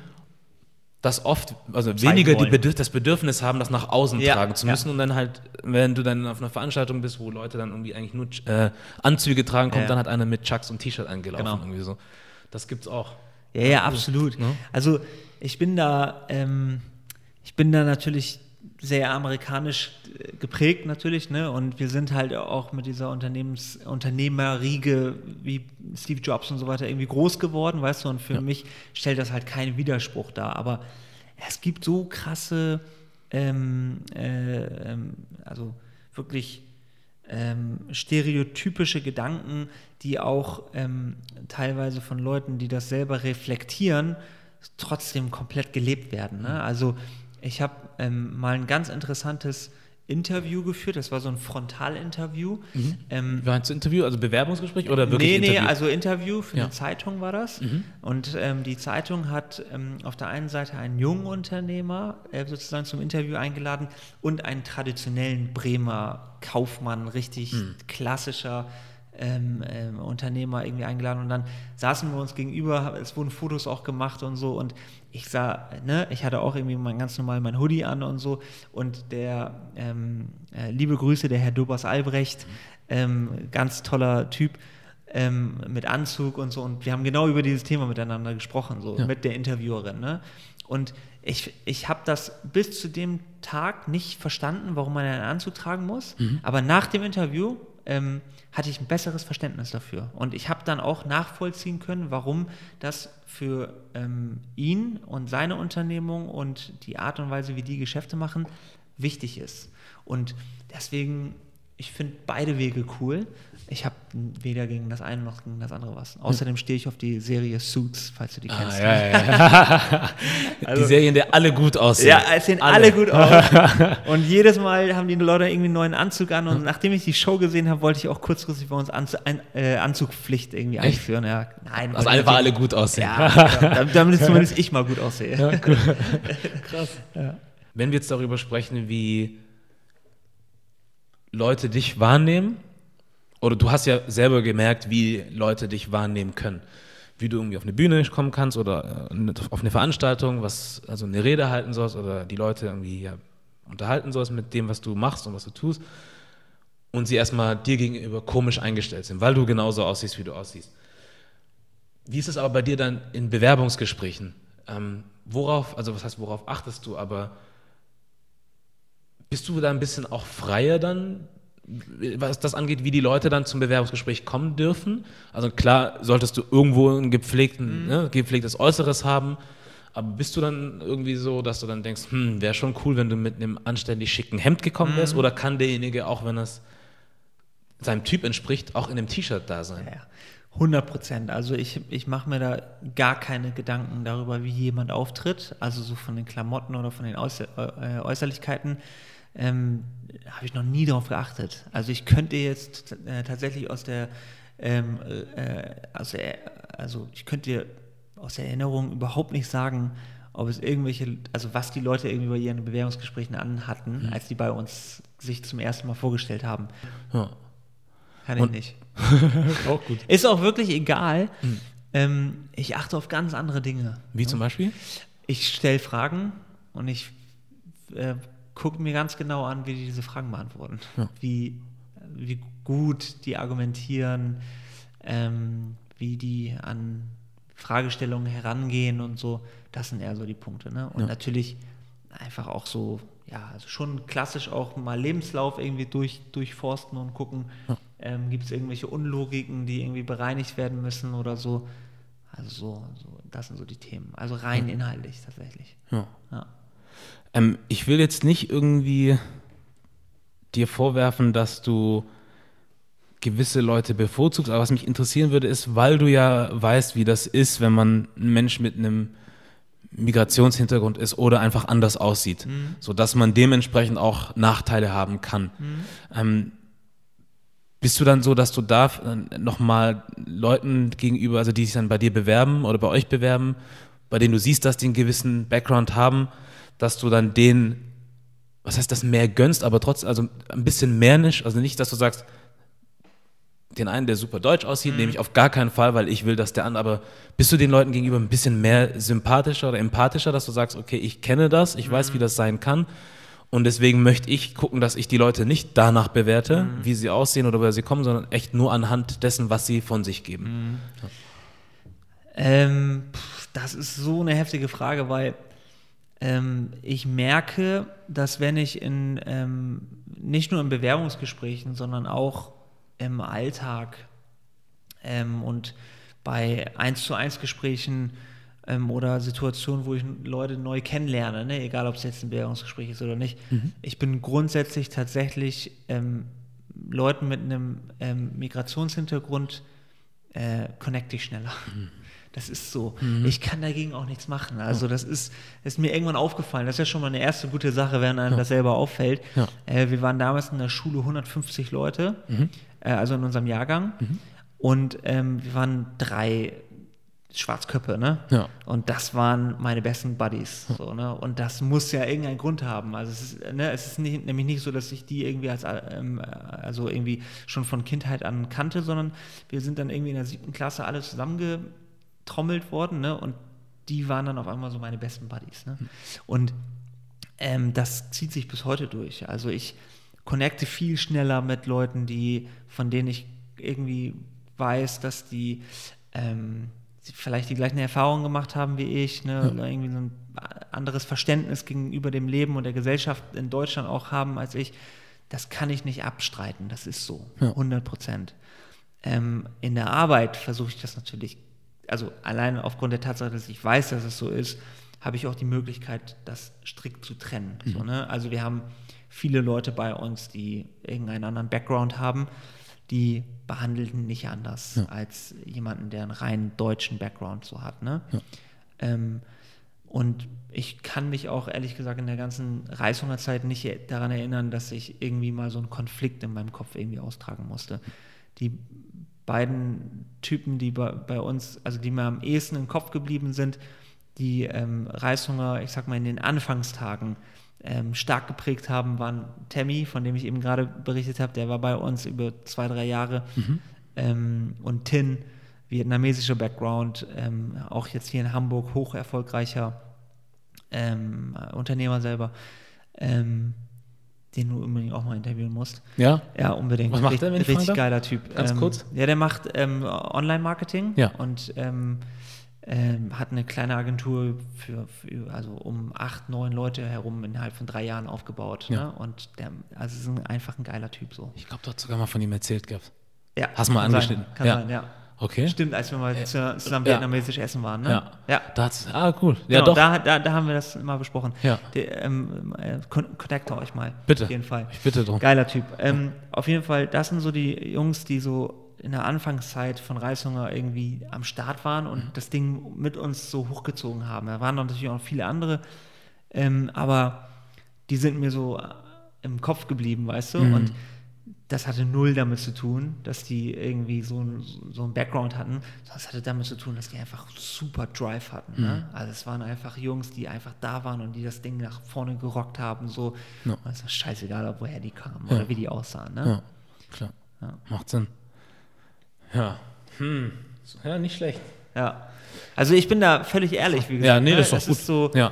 ähm, das, da, da, darüber habe ich immer mehr nachgedacht in den letzten Jahren. Ne? Ja. Habe das auch letztens mit meinem Vater irgendwie besprochen. So, so Ja. ey, Power, ich, ich merke einfach so, die, die, die Leute, mit denen ich am schnellsten und am einfachsten connecte, sind so Leute, von denen ich auf einen Blick irgendwie sehe, dass die so eine ähnliche Story haben müssten wie ich. So, Ja. Weißt du, so eine ähnliche Erfahrungswerte hab, ha- also gehabt haben müssen, wie, wie ich sie gehabt, äh, wie ich sie hatte. Ja. Ähm, und ähm, ja, deswegen so, das ist so ein Ding, glaube ich, was in uns Menschen einfach drin ist, so, Ja. glaube ich. Ne? Ja. Ich habe auch Doch. letztens, das war so krass, ich habe letztens ein, ähm, ein Auto irgendwie ähm, äh, mir ausgeliehen, ne? Ja. weil ich irgendwo hin musste. Und dann ähm, war ich dann irgendwie so an diesem Tresen von, von so einer bekannten Autovermietung Mhm. in Orange ja. ähm, und ähm, da war da so eine Dame hinter, äh, die war irgendwie, keine Ahnung, war irgendeine, äh, irgendeine ähm, also nicht, nicht, also nicht besonders auffallend, ne? so, ja, hallo, ähm, ich hätte gerne ein Auto und so. Und dann ähm, hat sie mir irgendwie den Schlüssel gegeben und dann brach so eine Diskussion zwischen uns aus, um wie viel Uhr ich das Auto irgendwie bewegen darf, wegen Versicherungsgründen, bla bla. Naja, und dann habe ich den Schlüssel halt genommen, bin halt rausgegangen und dann kam der Typ, der mir den Wagen übergeben sollte. Und das war halt auch wie ich irgendwie ein, ein Migrant, so, ne? Also der, äh, ähm, keine Ahnung, ich glaube, wir haben auch kurz geschnackt, so, ähm, ich glaube, türkischer Background. Ja. Und er meinte dann zu mir, das erste, was er meinte, war so, ey Brudi, was geht? So, weißt du? Und Ja, ja. ich so, ja, nichts, Brudi, was geht bei dir? Und dann einfach gelabert, weißt du?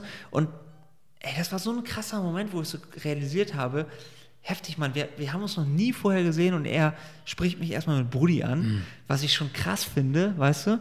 Und ähm, wir haben sofort connected. Ja. Ohne Grund, ohne irgendwie vorher äh, jemals uns gesehen zu haben. Und das muss ja einen Grund haben, Mhm. Ja. weißt du? Ja. Und ähm, ich mag das auch, dass das so ist, wie es ist. Ähm, aber ähm, mir sind auch durchaus die Gefahren bewusst, so, Ja. ne? vor allem im Professionellen, dass ich das auf jeden Fall strikt trennen muss. Ne? Ja. ja, aber ist doch gut, wenn du das weißt, wie, de- also, ne, wie das ist und trotzdem trennen kannst oder dir halt immer dessen bewusst bist. Ich glaube, du wirst nie äh, alles perfekt machen, aber ich glaube, solange du drüber nachdenkst irgendwie und dich immer damit beschäftigst, ist immer gut. Auf jeden Fall. So, ja. Auf jeden Fall. Wobei ich sagen muss, dass ähm, tatsächlich in den ganzen Bewerbungsrunden bei uns sich erschreckend wenig Leute bewerben mit Migrations-Background. Das war mal mehr irgendwie bei uns. Ja. Ich weiß nicht genau, warum das so ist. Aber ist wahrscheinlich einfach irgendwie, hat sich so entwickelt. Keine Ahnung. Also Ja. Zufall oder so, weiß nicht, keine Ahnung.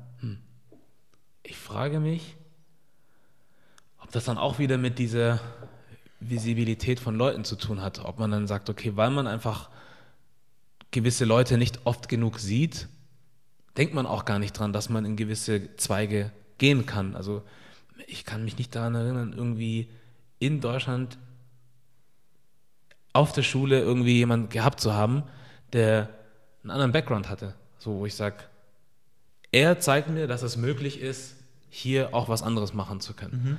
Das habe ich erst in England gesehen. Ah, Als ich echt? dann, ja, erst da habe ich gemerkt, hey, es geht auch anders. Weil du dort Leute gesehen hast. Also ich habe da das erste Mal einen Afrikaner gesehen oder afrikanisch aussehenden Mann gesehen, der einen Anzug trägt, erfolgreich aussah und Jaguar fährt. Und es hat keine Sau interessiert. Normal. Das war das erste Mal. Erst da krass. Es Ja. gibt Ecken auf dieser Welt, wo sowas möglich ist. und wenn man zurückgeht, sehe ich dann halt irgendwie, dass äh, ich will es niemandem vorwerfen, dass das immer so ist, aber ich habe das Gefühl, dass dann auch viele, es kommt natürlich darauf an, aus welchen Ländern du kommst, teilweise auch manchmal, ähm, afrikanische Kinder so wie in Amerika zum Beispiel sehen, in Amerika, wenn du es als Afroamerikaner schaffen möchtest, solltest du in Sport gehen, mhm. Hip-Hop oder in solche Ecken. Ja. Erfolgsgarant. Und das ist so der Weg raus aus allem. Ja. Hier auch irgendwie so Fußball oder was, was heißt nur handwerklich, aber handwerklich irgendwie, ja. aber diese ganzen anderen Sachen, ich bin jetzt ja auch zum Beispiel irgendwann mal an den Punkt gekommen, wo ich äh, Producer geworden bin, so und das hat mir aber auch kein Mensch gezeigt. Ja. So, ich habe nie jemand gesehen, der in die Schule kam, also nicht mal, nicht nur die Lehrer, die mir das nicht gezeigt haben oder das System, was auch immer, sondern ich habe halt auch nie jemanden gesehen, der das macht. Ja. So die einzigsten Leute, die ich irgendwo mal gesehen habe, waren Mola irgendwie, habe ich schon mal woanders im Interview. Ja. Das waren so die einzigen Leute, wo ich dachte, krass. Der oder mhm. Ricky oder wie der heißt, der früher auf Sat 1 diese Sendung hatte. Ja, ich weiß. So, das waren die einzigsten, die, aber wenn du zum Beispiel in England guckst, dann hast du Serien und Filme, in denen du alles siehst. So. Ja, ja. Da scheint das auch kein Thema zu sein. Absolut. Und ähm, ja, was. Doch, das ist, äh, da, da glaube ich schon, dass Deutschland noch einen Entwicklungsschritt zurück ist. Das ja. ist so. Alleine, wie man auch irgendwie angesprochen wird. Mhm. Ne? Also, das ist. Ähm, ähm, das ist irgendwie, also man merkt, dass, äh, also zu, allein die Frage so, wo, wo, kommst du eigentlich her? Ne? Mhm. Ne? Also die Frage, ich, ich bin niemandem sauer, der mir diese Frage stellt, ja. ne? aber ich merke so richtig, ähm, wenn diese Frage mir so jemand stellt, dann, also so genau so, ne? nicht so, was ist dein Background oder so, mhm. das ist ja nochmal was anderes, aber wo kommst du her? Mhm. Ähm, das ist etwas, was tatsächlich irgendwie nur ab einer bestimmten Generation mich so gefragt wird.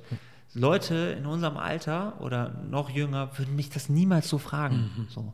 Weißt du, das ist so, äh, außer äh, vielleicht irgendwie bildungsferne Menschen, aber ich habe das Gefühl, dass sich das gerade verändert. Ja. Ne? Also, wo kommst du her? Ja, ich komme aus Deutschland.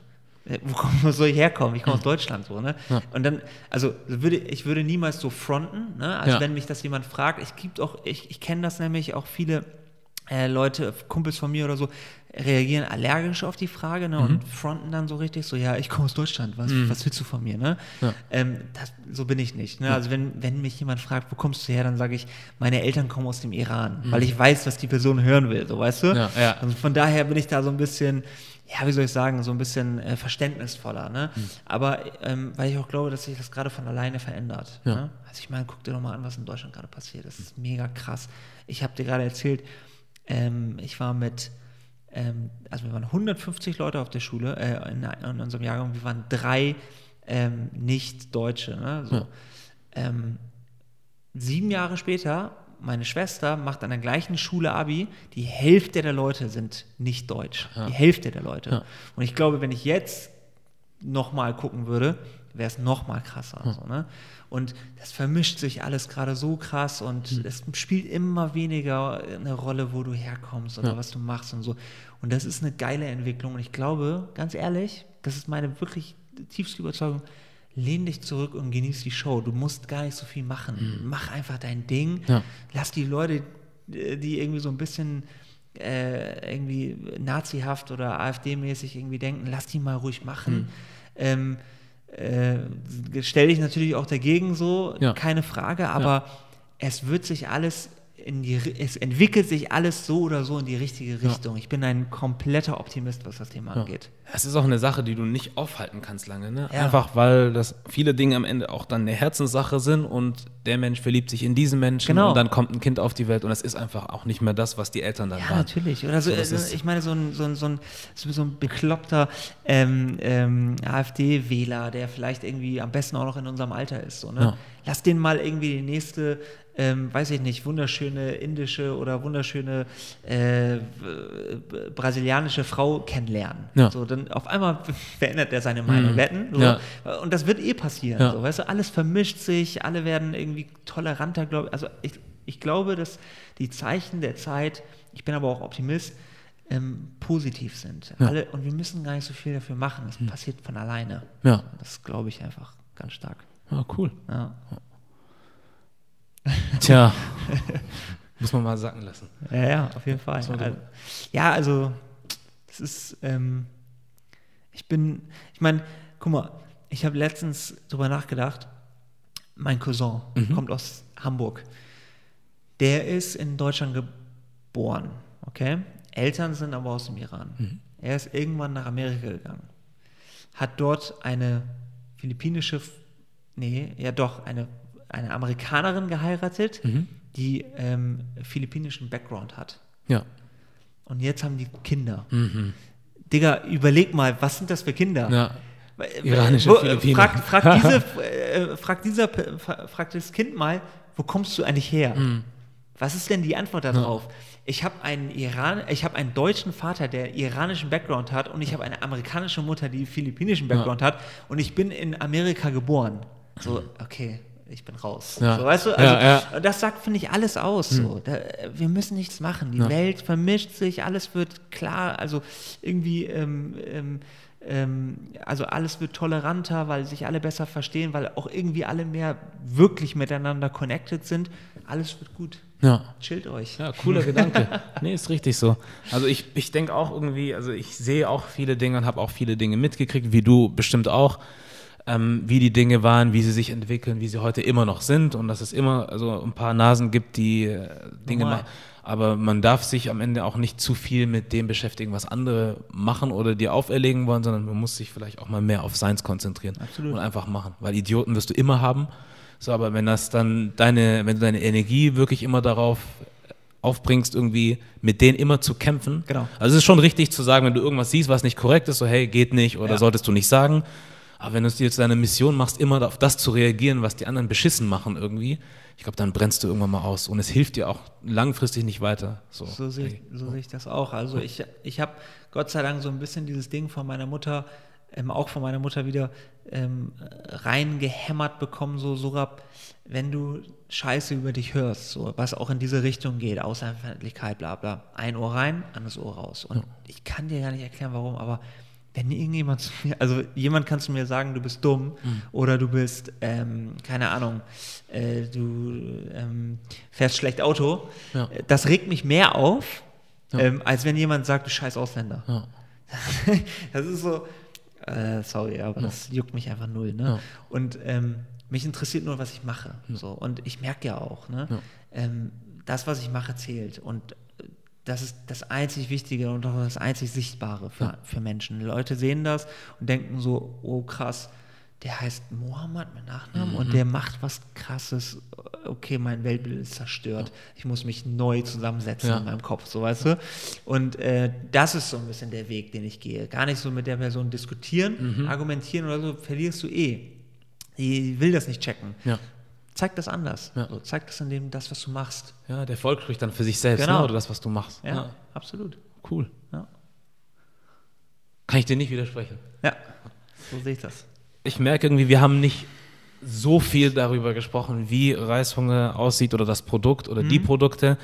Ähm, ich glaube aber, was wir jetzt so besprochen haben, war dann doch, was heißt interessanter, aber ähm, ich glaube, du wirst bestimmt noch das ein oder andere Interview haben, wo die Leute mehr auf das eingehen wollen, aber ich glaube, das, was jetzt hier ein bisschen interessanter rauskam, war so das Menschliche, wie du tickst und wie du drauf bist, wie du Menschen siehst, wie du die Welt siehst und wie auch ja, die Industrie läuft aus deinen Augen oder wie sie laufen könnte. Ich glaube, das ist das, woraus man viel ziehen kann.